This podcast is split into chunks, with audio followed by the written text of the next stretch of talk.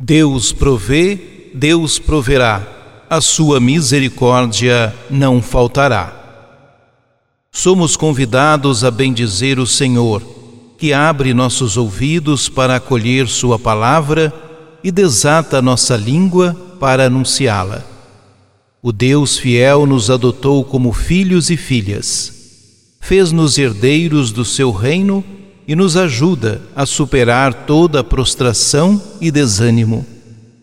Ouçamos aquele que faz justiça aos pobres e oprimidos e nos chama à comunhão com eles.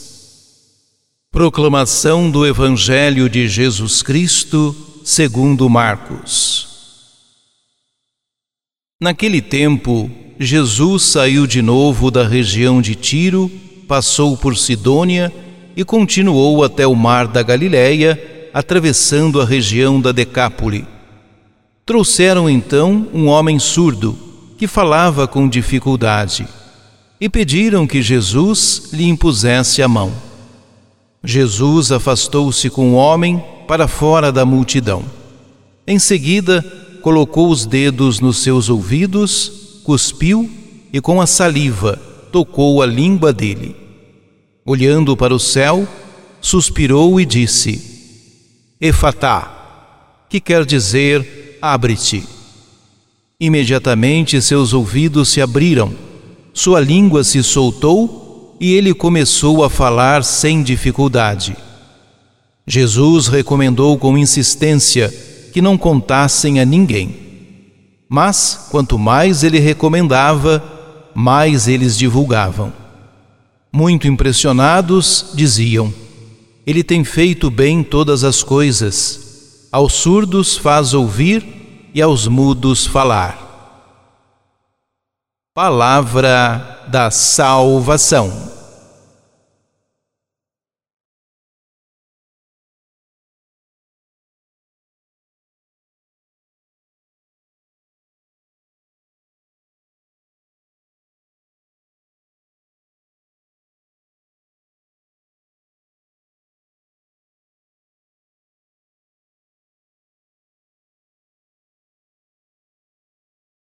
Ao ensinar que nenhum elemento externo pode tornar o ser humano impuro, mas somente o que é gerado no coração, Jesus declarou o fim das barreiras que impediam o encontro e a convivência fraterna com as pessoas de etnias, religiões e culturas diferentes. Por isso, fez uma campanha missionária em terras pagãs, cumprindo também ali sinais semelhantes aos já cumpridos na Galiléia, com destaque para a cura de um surdo mudo, episódio correspondente ao Evangelho deste domingo.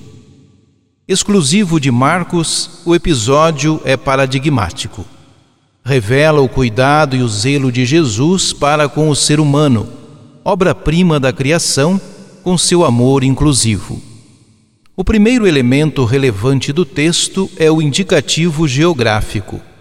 A passagem de Jesus por Tiro e Sidônia e pela Decápole, terras pagãs, não sujeitas à lei judaica. A Decápole era uma espécie de confederação de dez cidades de cultura grega localizadas a leste do Mar da Galileia. A atuação de Jesus nessa região indica o universalismo da sua mensagem. Na sequência, vem apresentado o destinatário imediato dessa mensagem: um homem surdo que falava com dificuldade.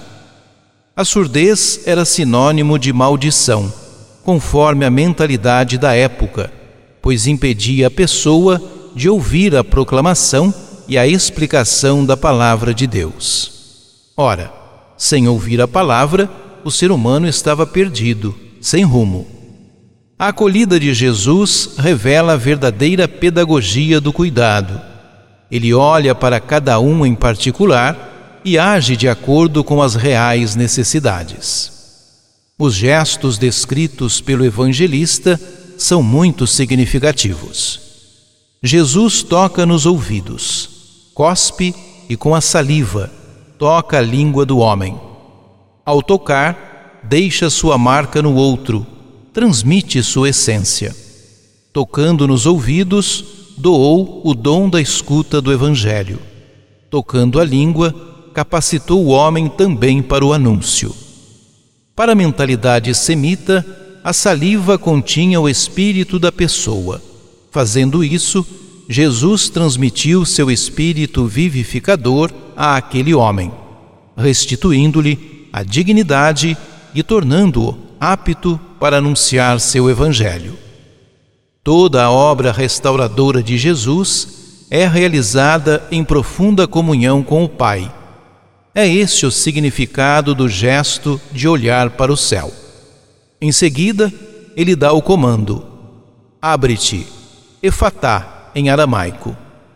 Essa ordem é dirigida à pessoa em sua inteireza e não apenas aos sentidos com deficiência. Significa um abrir completo como deve ser toda pessoa diante do Evangelho. É fruto da força libertadora da palavra de Jesus, como mostra a sequência do texto. O encontro pessoal com Ele transforma quem se deixa tocar por Ele e se abre à escuta da Sua palavra, muda radicalmente. É preciso ter ouvidos abertos e atentos para ouvir e a língua livre para anunciar.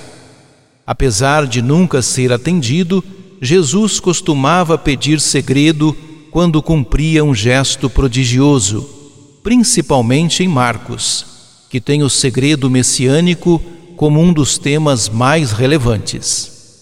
A conclusão do texto atesta a qualidade da obra de Jesus, associando-a diretamente à criação.